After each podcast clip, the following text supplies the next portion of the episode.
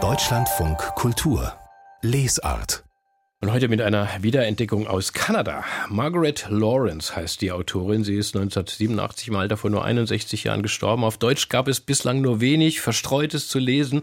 Seit einiger Zeit bemüht sich der Münchner Eiseler Verlag, Margaret Lawrence wieder ins literarische Bewusstsein zu rücken mit Neuübersetzungen. Und jetzt gibt es diesen Roman von 1969, Das Glutnest. Und unsere Kritikerin im Studio ist Manuela Reichert. Ich grüße Sie. Guten Morgen.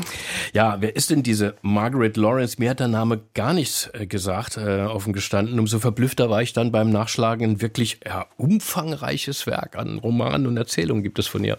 Ja, und ihre berühmte jüngere, äh, eine Generation jüngere Schriftstellerkollegin Margaret Atwood hat einmal gesagt, wenn es gerecht zuginge auf der Welt, also im Literaturbereich, dann müsste eigentlich Margaret Lawrence die berühmteste kanadische Autorin sein. Also, sie ist eine Autorin, die ganz früh geheiratet hat, 26 geboren, dann hat sie ganz früh geheiratet und ist mit ihrem Mann, der war Bauingenieur, nach Afrika gegangen und die ersten Texte, die sie geschrieben hat, waren auch so gesammelte afrikanische Geschichten, hat zwei Kinder gekriegt, ist dann zurück mit der Familie, Scheidung, hat erst in England gelebt, dann wieder in Kanada und schreibt im Grunde immer Geschichten oder ihre fünf Romane, die sie geschrieben hat, spielen immer so in einer fiktiven Stadt, die sehr ihrer Heimatstadt nachgebildet ist. Sie ist so in der Prärie aufgewachsen. Und diese Romane werden jetzt also bei uns wieder veröffentlicht, beziehungsweise zum ersten Mal wirklich auch ziemlich gut übersetzt, sehr gut übersetzt von Monika Bark.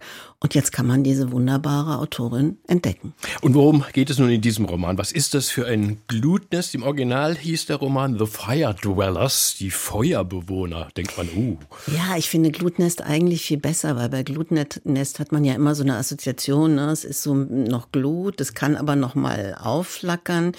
Das ist die Geschichte einer Ehefrau und Mutter, die irgendwann mal als junge Frau eben ihre Provinzstadt verlassen hat und gedacht hat, jetzt beginnt das Leben. Und dann hat sie geheiratet, hat vier Kinder bekommen.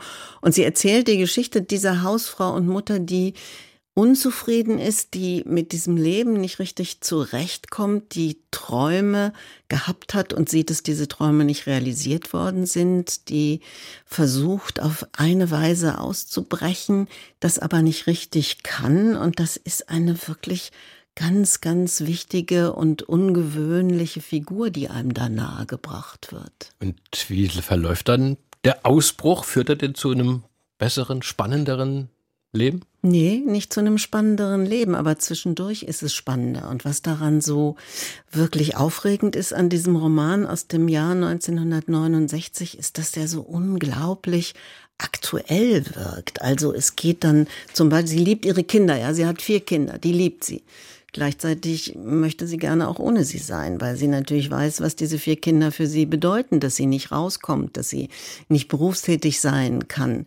Das ist das eine. Sie ist mit diesem Mann ganz froh. Auf der anderen Seite reden die nicht mehr. Und wie ist es eigentlich mit dem Sex? Und aufregend ist hier auch beschrieben, wie diese Frau nicht nur sexuelle Träume hat, sondern sie auch realisiert, weil sie nämlich einen jüngeren, einen jüngeren Mann kennenlernt und das ist dann sehr, sehr eindeutig und das ist eine schöne Geschichte, die aber auch nicht irgendwie jetzt zu einem großen Aufbruch oder Drama mhm. führt. Also das ist schon sehr, sehr genau, wie sie beschreibt und wie sie diese Figur von innen beschreibt und auch von außen. Es gibt eine Nachbarin, die scheinbar so wahnsinnig perfekt ist. Ja, es geht dabei auch Diäten. Ja, wie muss man aussehen? Nach vier Kindern ist man natürlich nicht mehr so rank und schlank, wie man mal war. Und die Nachbarin ist so das perfekte Bild einer immer irgendwie gut angezogenen schlanken Frau.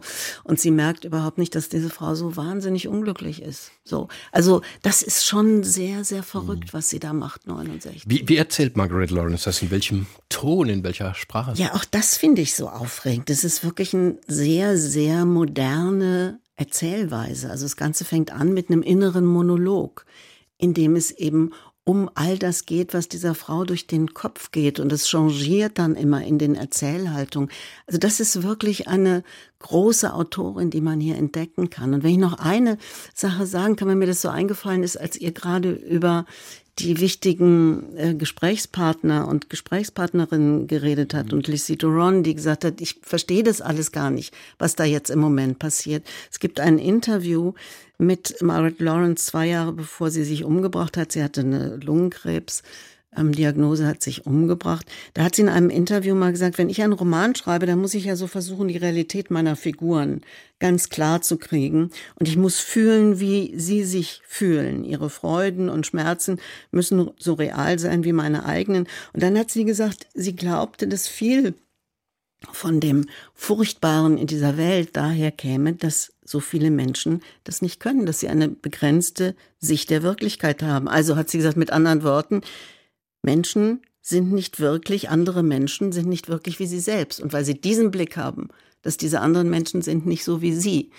Deswegen kann man so viel Schrecken verbreiten. Und ich finde, das ist so auch so ein Satz, wo ich nochmal gedacht habe, meine Güte, was für eine kluge Frau. Manuela Reichert, ich will das jetzt sofort lesen. Das Glutnest, den Roman von Margaret Lawrence. Danke für Ihre Besprechung. Jetzt auf Deutsch im Eiseler Verlag ist der Band erschienen, übersetzt von Monika Bark. 361 Seiten der Umfang zum Preis von 25 Euro. Alle Angaben, auch die Besprechung von Manuela Reichert, finden Sie wie gewohnt auf unserer Seite deutschlandfunk.de oder auch hier